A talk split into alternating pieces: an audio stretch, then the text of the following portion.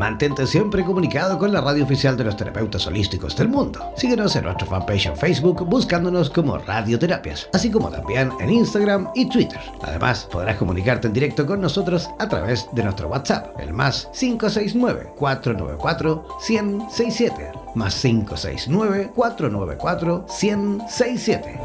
En radioterapias.com somos lo que sentimos.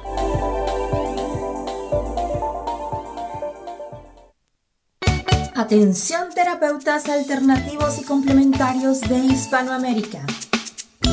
Un día, un visionario personaje tuvo la genial y maravillosa idea de unificar y aglutinar a todos los sanadores de Hispanoamérica, para que de esta manera hacer llegar el mensaje de paz, amor y conciencia al resto de la humanidad.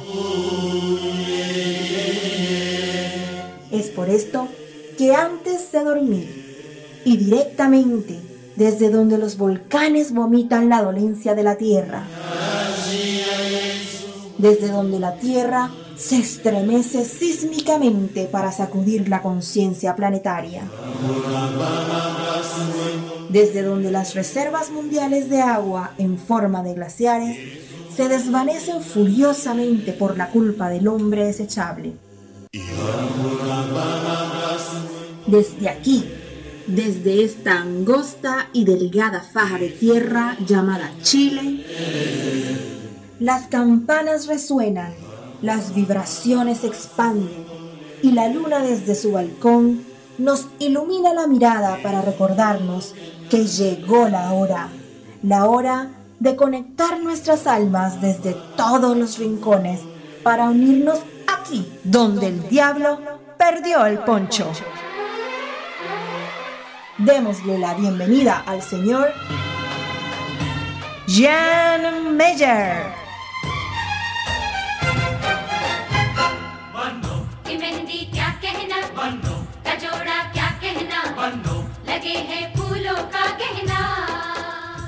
Hola, ¿cómo están? Muy buenas noches. Comenzando nuestro programa Donde el Diablo Perdió el Poncho en vivo y en directo a través de la señal de radioterapias en español Ah, oye, siempre digo lo mismo, ¿eh? esta es la radio, esta es la estación en español de radioterapia. No olvidar que tenemos cuatro estaciones distintas. Cuando ustedes ingresan ahí a www.radioterapias.com, ven cuatro banderitas, ¿no? Ya, hay mucha gente que cree que es esta misma radio, pero traducida en cuatro idiomas. Y no, no, esta es la estación de radioterapias en español para toda Latinoamérica, incluyendo España también. ¿Vale? Para toda Hispanoamérica y también España. También tenemos radioterapias en portugués para Brasil y Portugal. También tenemos radioterapias en inglés para el resto del mundo. Y también tenemos radioterapias eslava para los 22 países de habla rusa, que ellos también son parte importantísima de esta gran red internacional de radioterapias, ¿vale? Si tú quieres ser parte, por supuesto, si quieres ser parte de radioterapia, ya sea eh, a través eh, de, o mejor dicho, para, participar en entrevistas, ¿ah?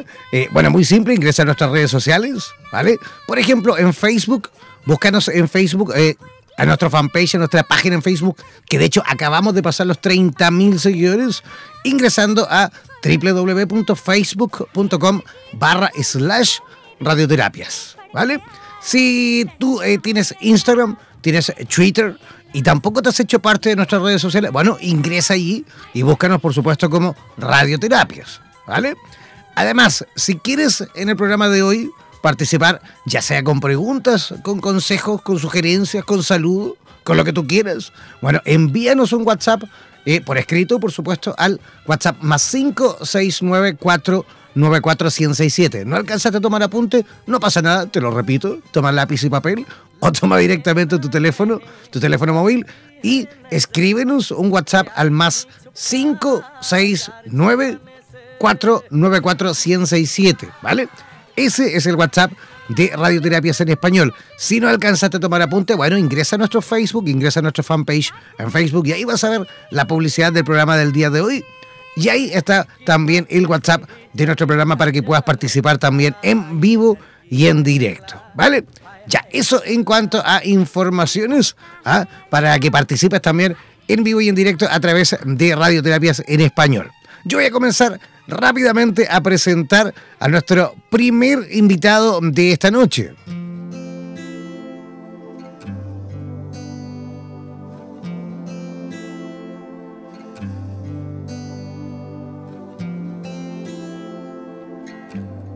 Ya, sí, esta musiquita siempre nos indica que vamos a presentar a nuestro primer invitado. Primer invitado porque como siempre vamos a tener la suerte de conversar con dos invitados en el programa de hoy. El primero ya se encuentra conectadísimo, está en línea desde la ciudad de Buenos Aires, Argentina, aunque él es un amigo colombiano él es psicólogo de la Universidad de Colombia, es aspirante a, especialización en psicología clínica con orientación eh, psicoanalítica en la Universidad de Buenos Aires, aquí, allí, mejor dicho, en Argentina. También es miembro del Foro Analítico del Río de la Plata y también es autor de varios artículos sobre clínica eh, psicoanalítica. Así que, ¿qué les parece si desde ya mejor comenzamos a recibir con la mejor de las energías a nuestro amigo Fabián García? ¿Cómo estás, Fabián? Hola, Jan, muchísimas gracias. Eh, todo muy bien, muchas gracias por la invitación y sobre todo a los escuchas que nos acompañan en esta noche. Gracias a ti por aceptar nuestra invitación. Además que vamos a hablar, al parecer, de un tema súper apasionante. Es primera vez que hablamos de este tema. Yo por ahí estuve algo escarbando un poquito en, en la internet para sacar un poco de información. ¿Y, cómo podríamos, a lo mejor, Fabián, en simple, en simple, porque hay mucha gente que nos escucha en este momento, yo a través del sistema streaming tengo la posibilidad de ir monitorizando los países que nos escuchan en directo en este momento. Mira, tenemos gente de Chile, tenemos gente de Argentina, tenemos gente de Panamá, tenemos gente de Colombia, tenemos gente de Ecuador, de Estados Unidos también que nos escuchan, siempre desde Miami, siempre nos escuchan desde Florida, y tenemos gente también de Paraguay escuchándonos. ¿Cómo podemos en simple, Fabián, explicarle ahí a todos nuestros amigos y amigas qué es realmente la clínica psicoanalítica en la actualidad. Bueno, es una, una cuestión un poco complicada, ¿no? Ponerlo en simple. Bueno, voy a hacer mi mayor esfuerzo, porque igual siempre que uno empieza a entrarse en la explicación es inevitable amarrarse o, o agarrar conceptos más complejos, pero poniéndolo en simple, utilizaría una expresión y es una clínica de la palabra. Realmente se trata de poner en palabra aquello que hace sufrir al sujeto. Más que, o sea, suena un poco sencillo dentro de todo, pero no es para nada fácil. Y lo más costoso es poder hablar de aquello que atormenta, que angustia, que sintomatiza a alguien. Y a través de esta, de esta cura por la palabra, lo que se intentaría es hallar la causa, una, una causa que es la que está sosteniendo el malestar que viene a presentar alguien en consulta. Como intentando hacer así un rodeo a grandes rasgos, lo pondría en ese término, como una cura de la palabra. Perfecto. Todo esto, todo esto nace, digamos, de, las corrientes que por ahí Freud, eh, en su, digamos, inicio, eh, dio, digamos, los primeros pasos en esto, ¿no? Sí, es verdad, el, psicoanálisis eh, en base, digamos, su base es freudiana, cualquier tipo de psicoanálisis, porque en la actualidad hay un montón de orientaciones psicoanalíticas, eh, sean freudianas ortodoxas, kleinianas, anafreudianas, lacanianas, bueno, un montón de autores que cada vez tienen una actualidad diferente y una clínica distinta a tal punto de uno preguntarse si realmente existe un psicoanálisis o se trata de varios tipos de clínica, que uno cuando se, mete al detalle se da cuenta que efectivamente cada profesional trabaja de formas distintas, pero siempre hay una base, y es esta base freudiana, que es la base de lo inconsciente, de que existe un razonar inconsciente que se encuentra implícito en todos los toda la conducta, aunque digamos que no es un término del psicoanálisis, pero para hacerlo un poco más entendible, que toda conducta tiene una causa inconsciente y es ahí donde viene el trabajo de análisis, de desfragmentación de, del decir. Perfecto. Podríamos decir, eh, esta es una pregunta, mejor dicho, la, la histeria, la obsesión, las perversiones, son, digamos, parte de este, de este proceso a lo mejor analítico de la clínica psicoanalítica? Son categorías diagnósticas. Digamos que el psicoanálisis también posee una forma de diagnosticar, pero que tiene eh, unos compromisos distintos a los que tienen psicología. Digamos que el, el, diagnóstico tiene una función, no sé cómo decirlo, digamos que un poco más pura, en el sentido netamente de orientación de tratamiento. No se trata de un diagnóstico de divulgación al paciente, por ejemplo, que usted vaya a consulta y yo le diga usted es histérico, usted es obsesivo, usted es psicótico, etcétera, sino más bien se trata de una orientación de tratamiento. No sé, a diferencia de uno ir a una consulta psicológica eh, en un servicio de salud donde inmediatamente se sale con un diagnóstico que se convierte casi como un producto de mercado, ¿no? Como voy a pagar un diagnóstico y, ese diagnóstico se convierte en un nombre para mí. Entonces, eh, estos, estos títulos que me, que me mencionas, histeria, obsesión, son estructuras clínicas, es decir, formas de subjetividad y, si bien algo que también tiene el psicoanálisis en particular, no sé si a diferencia o tal vez similar a otro tipo de psicoterapia, es asumir que todos estamos enfermos de alguna forma. Nadie está exento de no estar enfermo. Unos están enfermos de otra cosa. Eh, cada uno posee un diagnóstico. Entonces, es una forma, me parece un poco más ética de manejar la cuestión del diagnóstico que todos tienen algo de que quejarse en la vida. Perfecto. Oye, ¿y, en qué sentido, digamos, los profesionales que se dedican a, la psicología, por supuesto, eh, podría, me imagino, eh, aumentar, digamos, la capacidad a lo mejor de diagnosticar, eh, estudiando o analizando, digamos, la clínica psicoanalítica? ¿Ese realmente, digamos, un ingrediente que potencia quizás a un buen profesional? Bueno, yo diría que sí, pero también es una, pregunta demasiado sesgada, pero intentaré argumentarla porque sí puede hacer una diferencia. Y es que una formación en psicoanálisis implica tres bases fuertes, sólidas.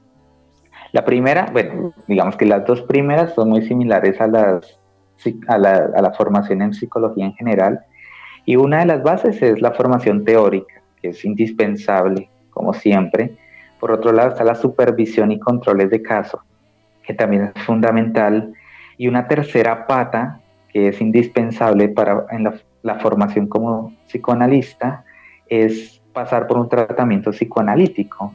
Mm, entonces yo creo que ahí se marca la diferencia, como atravesar todo este umbral de la propia subjetividad para tener de alguna forma una palabra eh, digamos, al momento de intervenir a un paciente, que la palabra que aparezca no sea una palabra desde la propia subjetividad, sino desde otro lugar, desde un lugar no del deseo propio o de la moral propia, sino un lugar un poco más objetivo dentro de la subjetividad. Así eso suene paradójico. Pero creo que ese sería el plus, como este compromiso ético al que invita el psicoanálisis a una formación personal para, hacer un aporte distinto que no tenga nada que ver con la sugestión, ni mucho menos. Perfecto. Oye, oye Fabián, ¿y cómo es que tú, eh, digamos, en tu Colombia natal, eh, se te ocurre venirte a, Buenos Aires a seguir estudiando, digamos, en, esta especialidad en particular? ¿Qué es lo que realmente te llamó, digamos, para ahí seguir avanzando, pero en esa materia en particular? Claro, igual, en Colombia el terreno del psicoanálisis es un, no sé, o sea, no, puedo decir que es una tierra muerta, pero tampoco es tan próspera como en otros países como Argentina o Francia, que son como los lugares donde el psicoanálisis tiene un lugar no solamente en la universidad, sino en la salud pública. Entonces, al ver ese panorama de formación, como que hay, hay una cierta pasión en mí y también como un, un cierto interés y un ideal, Así que me aventuro a seguir mi formación de posgrado en Buenos Aires y, realmente noto la diferencia eh, inmensa con, lo que ofrecía Bogotá en su momento, que si bien no es poco, eh, pero es, ya es poco en comparación con todo lo que uno ofrece, lo que, lo que ofrece o lo que uno puede encontrar en Buenos Aires, que es una formación increíble, digamos a nivel universitario, los pensum de psicología están cargados de contenidos psicoanalíticos, o, como decía, los hospitales públicos, se ve el psicoanálisis en teoría y práctica. Entonces es un panorama completamente diferente al que se vive en Bogotá, en mi caso, por ejemplo. Tal vez en Medellín, otra ciudad de Colombia, es distinto, pero no sé si muy distinto, pero Medellín, Bogotá, Cali y tal vez Barranquilla serán las ciudades de Colombia donde haya mayor presencia del psicoanálisis. Pero fue como ese, ese deseo de ir a la fuente lo que me movilizó para venirme hasta Buenos Aires a continuar con mi formación. Además que yo creo que Argentina tiene un, digamos, cumple un fenómeno completamente distinto a lo mejor al resto de los, de los países de la región, que creo, por lo que tengo entendido y que alguna vez lo leí, es el, es el país con más psicólogos per cápita. ¿ah? Entonces, yo creo que eso también, por supuesto, potencia, por supuesto, la posibilidad de que los profesionales tengan que estudiar y obligarse, porque la competencia eh, eh, eh, es, bárbara, ¿no? Tener un montón de psicólogos ¿ah? en el país y sobre todo en la provincia de Buenos Aires. Por ende, me imagino que la mejor forma, yo creo, de poder hacer una, una carrera como corresponde es capacitándose, ¿no? Y sí, además también Buenos Aires tiene unas características culturales distintas a muchos países de Latinoamérica y es que caminar por sus calles ya te hace sentir como en una gran ciudad de Europa. Así que toda esta magia cultural eh, del teatro, la literatura, la música, eh, implica como, como ese lugar propicio y fértil para el psicoanálisis, porque también uno se da cuenta que el otro país grande donde el psicoanálisis tiene una acogida es Francia, sobre todo en París. Eh, y es eso, como todo este ambiente artístico, un poco bohemio, un poco entregado a toda esta sublimación. Son como los lugares prósperos para el psicoanálisis porque hay una relación muy estrecha entre el psicoanálisis y lo artístico, sobre todo en toda esta parte del atravesamiento que implica un análisis, cómo aparece también la voz de algún momento, en algún momento del análisis, la escritura, cosas que quedan escritas a nivel psíquico. Eh, Freud era un amante de, del arte.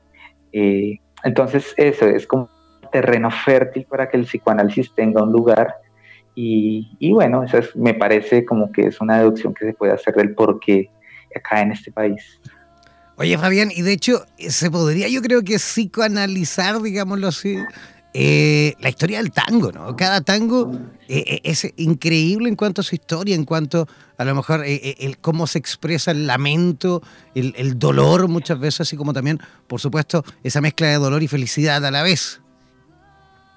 Yo, eso, eso se hace mucho y es, podríamos ponerlo entre comillas, el psicoanálisis aplicado, pero mi posición personal, la de Fabián García, es que de alguna forma es forzar un poco el psicoanálisis y convertirlo en una teoría de lo que no es. Y el psicoanálisis necesita el sujeto para que sea, el sujeto de la palabra. Por ejemplo, digamos que se toman personajes históricos o sucesos o fenómenos culturales y se leen a la luz del psicoanálisis, pero eso no queda en más, o sea, no es nada más que aplicar la teoría a un fenómeno del cual el fenómeno no puede decir absolutamente nada de eso. Entonces, claro, no sé, inventando cualquier cosa, eh, agarro tal tango y lo analizo y es que el autor tenía una relación con su madre, etcétera, etcétera. Pero no es nada más que chamullo, no es nada más que palabrería teórica, hipótesis. Eh, pero bueno, no lo quiero tampoco desmeritar ni, ni ni menospreciar ese tipo de esfuerzos, solamente que para mí el psicoanálisis es en la clínica del sujeto, de la clínica del diván, es ahí donde está el psicoanálisis en esencia, en ya las, o sea, sí, insisto que es una posición personal muy, muy fuerte, es una toma de postura muy fuerte y es que muchas veces, excluyendo los trabajos de calidad, el psicoanálisis en extensión termina siendo una palabrería eh, pero bueno, tal vez son declaraciones fuertes, pero es como mi posición. Perfecto. Oye, Fabián, ¿y cuánto, cuánto te queda, digamos, de estudio en Buenos Aires? Eh, no sé, soy muy seducido por que quiero empezar a hacer la maestría en clínica también que hay acá en Buenos Aires. Entonces no sé cuánto tiempo. También que es una ciudad linda dentro de todo. es maravilloso Buenos Aires. Es hermosa, ¿no? Por supuesto. Así que es una pregunta que todavía no tengo respuesta. No sé, eso es algo que, estoy analizando. Por lo pronto estoy, estoy y, y sigo la marcha, me dejo llevar por la corriente y como que esa pregunta la sigo dejando en suspenso hasta el momento en que tenga que verla cara a cara. Así que por lo pronto estoy, no sé cuánto más ni cuánto menos, pero aquí estaré. Fantástico. Oye, Fabián, y las personas que te escuchan en este momento, por ejemplo, desde Argentina, desde Buenos Aires, incluso de tu Colombia natal y del resto de nuestra Hispanoamérica morena, y que quieran a lo mejor saber un poquito más de ti, que quieran a lo mejor eh, tener una, mm, digamos, información más eh, privada, más confidencial, ¿cómo pueden localizarte? ¿Hay alguna forma, a lo mejor a través de las redes sociales? Eh, claro que sí. Tengo mi, cuenta en Facebook con mi nombre, Fabián Yesid García Valenzuela. Eh, pronto estará saliendo la página web. Bueno, todavía no tengo el link exacto de la página, pero una vez esté, estará en mi página de Facebook. Eh, también me puede contactar al correo electrónico fabianyesidgarcia.gmail.com y a mi número de WhatsApp, que es más 54 11 64 43 11 00. A ver, repite, repite el WhatsApp, por favor. Repite el WhatsApp por ahí. Lo dijiste un poquito rápido, a lo mejor la gente no alcanzó a tomar apunte. Eh, más 54 11 64 49 59 08. Perfecto. Yo voy a repetir también el WhatsApp de Fabián García en la ciudad de Buenos Aires, Argentina. Todos los que quieran, por supuesto, contactarle deben hacerlo enviándoles un WhatsApp al más 549 11 6449 5908. Voy a repetir, el más 549 11 6449 5908. Ese es el WhatsApp de Fabián García en la ciudad de Buenos Aires. Fabián, queremos agradecer tu visita, por supuesto, y esperamos sin duda tener la oportunidad en el futuro próximo de volver a repetir, de volver a conversar, sino de este tema, de todo ese abanico gigantesco de posibilidades que tenemos a través de la psicología, ¿ok? No, por favor, Jan, te agradezco por la invitación, a todos por habernos escuchado y bueno, estaré atento entonces a una nueva invitación. Muchas gracias. Gracias a ti, que tengas una, una buena noche. Gracias, adiós. Ya, ahí estábamos conversando con Fabián García. Eh, vamos a hacer una pequeña y cortísima pausa musical y al regreso vamos a reconectar las comunicaciones, pero en esta ocasión será con la hermosísima ciudad de Quito en eh, Ecuador. Vamos a estar conversando con María Fernanda Sandoval y ella es experta en grafología y nos va, por supuesto, a entregar ahí un perfil, digamos, nos va a entregar, mejor dicho, todo en cuanto a eh, lo esencial de la grafología. Vamos a una pausa musical y ya regresamos aquí, donde el diablo perdió el poncho. En radioterapias.com queremos agradecer la activa participación de nuestros terapeutas y colaboradores que desde todas las latitudes de Hispanoamérica aportan sabiduría y generosidad. Gracias por ser parte de los más de 18.000 terapeutas holísticos inscritos en nuestra comunidad. No dejes de ingresar a nuestra página web e infórmate con respecto a la posibilidad de que formes parte de nuestro staff de locutores o locutoras desde cualquier lugar del mundo. Somos la radio oficial de la comunidad de terapeutas hispanoamericanos unidos. Hazte parte de nuestras redes sociales y ayúdanos a construir la red de terapeutas más grande del planeta. Somos Radioterapias. Somos lo que sentimos.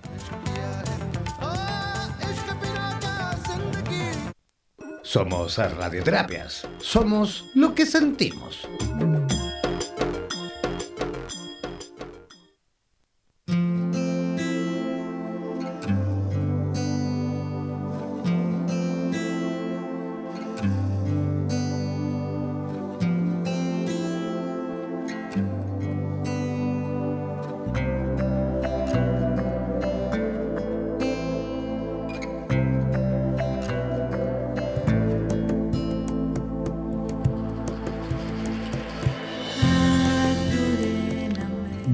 Ya, estamos en la segunda parte de nuestro programa donde el diablo perdió el poncho.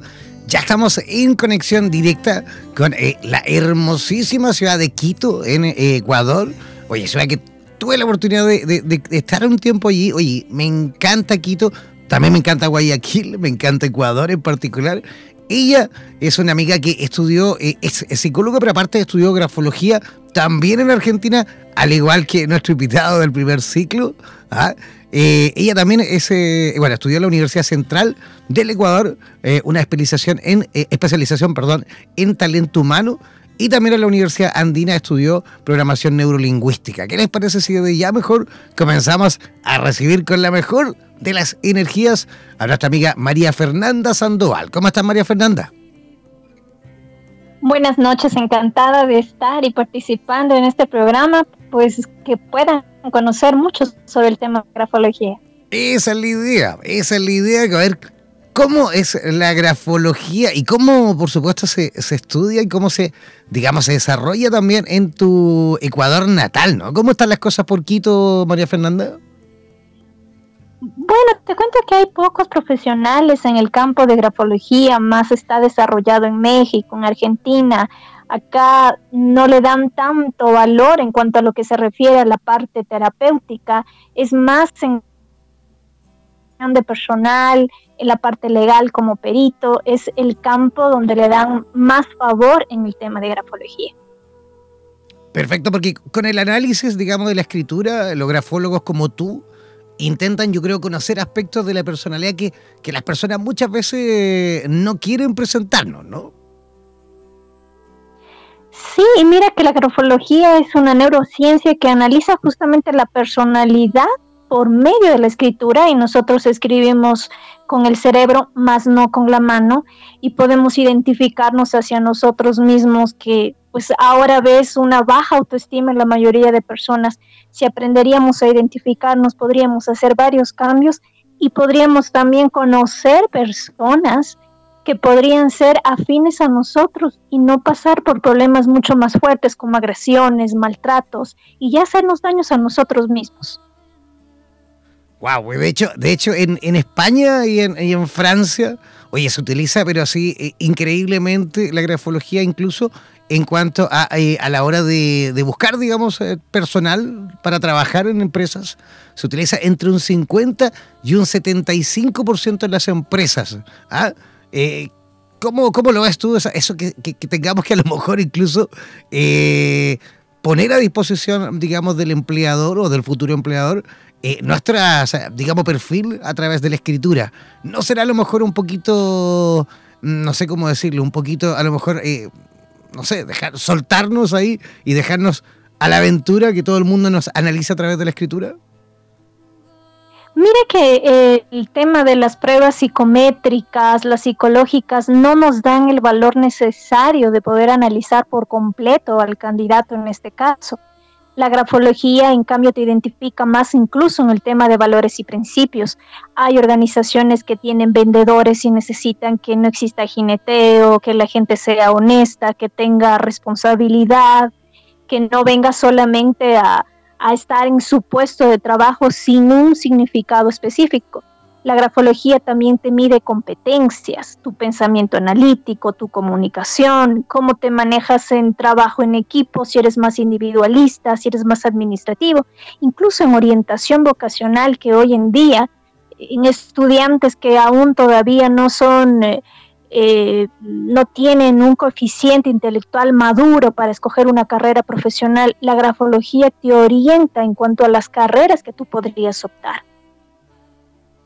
Perfecto. Oye, podríamos decir entonces que, digamos, la grafología sería más o menos como, como armar un puzzle, ¿no? Sí, por supuesto que sí. Te sirve incluso para bajo, bajo aspectos de pareja. En el caso de cuando conoces a alguien y vas con los ojos cerrados y hasta incluso terminas casándote con la persona equivocada. Identifica una personalidad en donde es afín o no, si es compatible o no a ti. Y hoy está comprobado que, que polos opuestos no necesariamente son los que se atraen, sino los opuestos, los polos que son comunes. Y esos son los que tú puedes descifrar en la grafología, incluso en temas de, valores, principios, personalidad, actitudes, comportamientos, que a veces cuando te presentas al exterior das lo mejor de ti y nunca te van a decir, bueno, yo soy violento, yo soy una persona agresiva. Siempre te dirán que eres tranquilo, que eres una persona bondadosa y no necesariamente esas debilidades que acarrean ya problemas un divorcio. Perfecto. Oye, ¿y cómo, cómo podemos sacar, digamos, un perfil a través de la grafología? ¿Cómo, cómo es, digamos, la técnica? ¿Cómo lo hacen?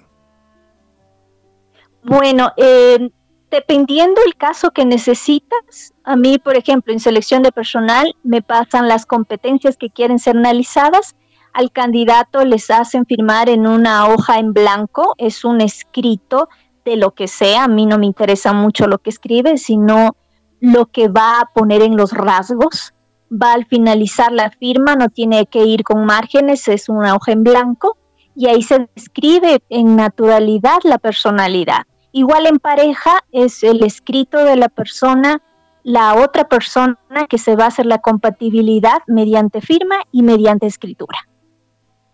Perfecto. Oye, ¿y, qué pasa con las personas que, que por ahí mezclan las mayúsculas con las minúsculas, por ejemplo?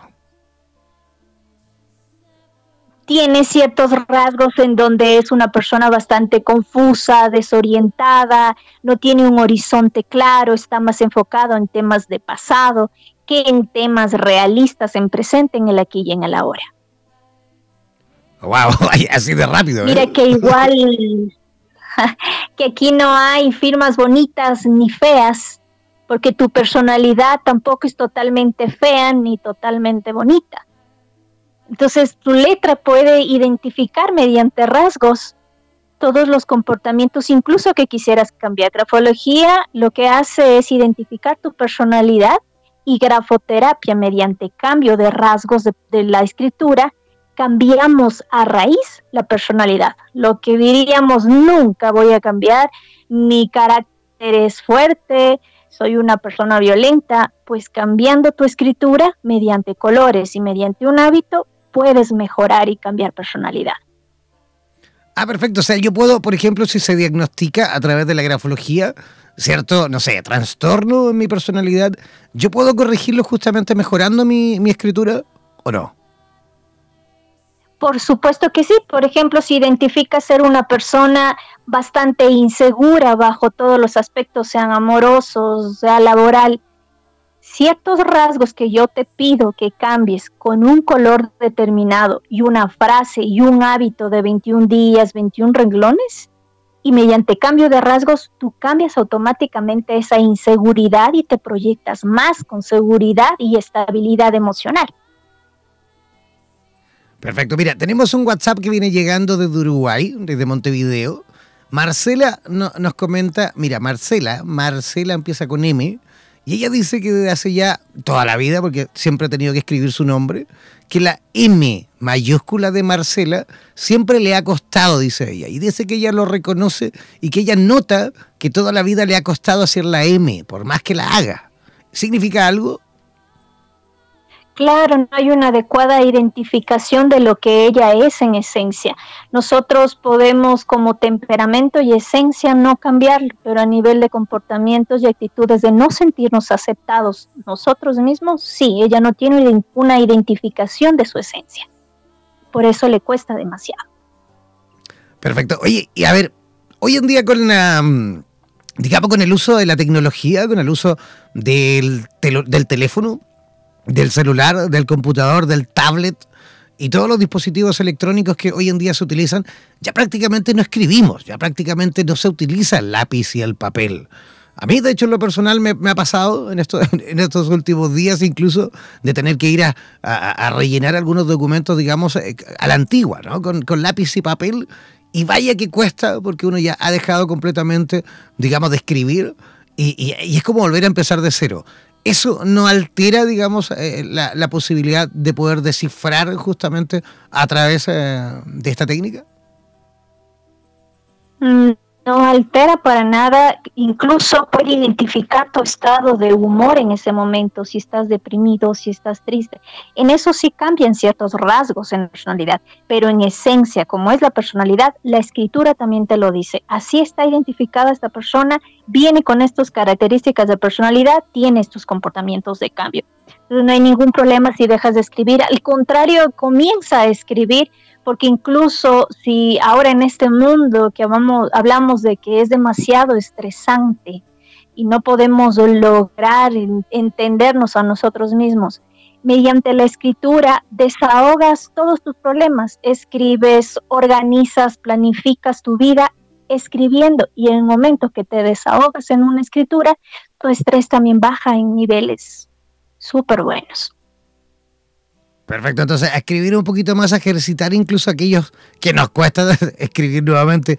¿Qué es, eh, María Fernanda, qué es la disociación? La disociación en cuanto a lo que se refiere a la personalidad, ¿me comentas? Ajá. Bueno, hay un, hay un tema de análisis directo entre lo que se refiere a la grafología y en cuanto a lo que se refiere también a la disociación o la distorsión. Pero definitivamente en el caso de grafología no puede haber eh, ningún error en cuanto al análisis, porque como digo, tú estás haciéndolo de manera inconsciente. Perfecto.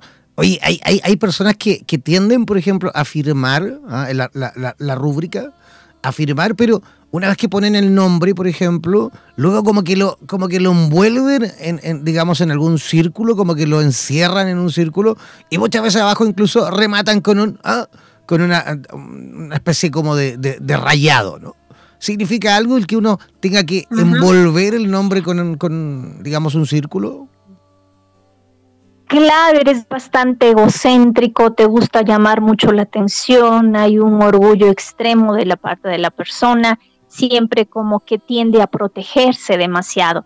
Y si tienes una línea, dependiendo eh, la inclinación de la línea, sea para arriba o sea para abajo, si está abajo, aislada de la firma, no hay una estabilidad en cuanto a lo que se refiere tu vida.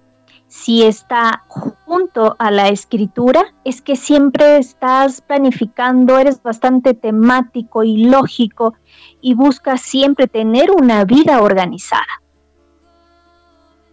Wow, perfecto. Oye, y, por ejemplo, estas personas que firman y que justo al centro, justo al centro de la palabra o al centro del nombre o al centro del apellido, eh, ya sea suben la letra, la agrandan o, bajan la letra. Por el caso, por ejemplo, una Y, ¿no? Que puede ser hasta abajo, o en el caso, no tengo idea, a lo mejor de una J que la levantan excesivamente en comparación al resto de las letras.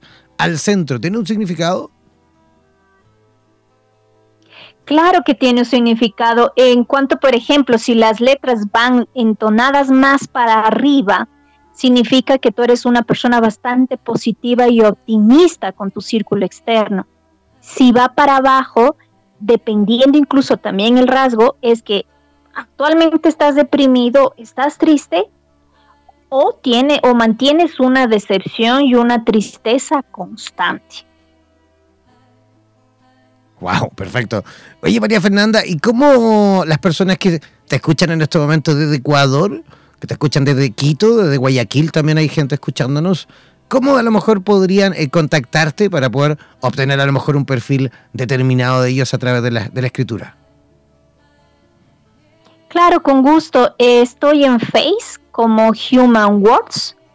Estoy en Instagram como Fersan80 y en mi número en WhatsApp es más 593 98 69 11 163. Perfecto. Voy a, voy a repetir yo el teléfono, el WhatsApp de María Fernanda Sandoval en la ciudad de Quito, en Ecuador. Deben escribirle al WhatsApp más 593 98 691-1163. Voy a repetir, el más 593-98-691-1163 Ese es el WhatsApp de María Fernanda Sandoval en la ciudad de Quito, en Ecuador. María Fernanda, agradecerte tu participación en nuestro programa y esperamos sin duda tener la oportunidad nuevamente de conversar dentro de poco. ¿Te parece? Les agradezco mucho. Feliz nuevamente de volver. Un abrazo gigante. Un abrazo gigantesco para ti y estamos en contacto, ¿vale? Gracias, hasta luego. Que tengas una linda noche. Gracias. Ya, ahí estábamos en contacto directo con la ciudad de Quito, en Ecuador, con María Fernanda Sandoval, eh, hablando un poquito con respecto a la grafología y también, por supuesto, la personalidad en base al eh, perfil eh, psicológico, mejor dicho, el perfil grafológico, ¿vale? Ya, yo comenzando a despedirme en el programa del día de hoy, gracias por la altísima audiencia de esta noche. no olviden que mañana nos vamos a reencontrar en esta misma estación, en el mismo horario y seguramente con nuevos invitados. Un abrazo gigantesco, que tengan una linda noche y nos reencontramos mañana aquí donde el diablo perdió el poncho. Chao, chao, pescado.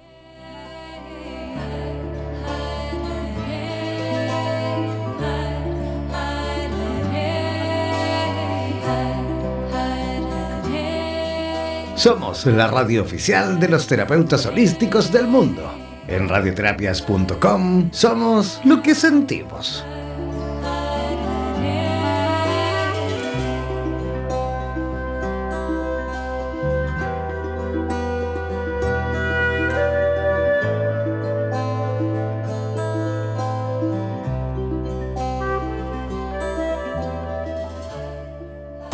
Por los vientos del norte.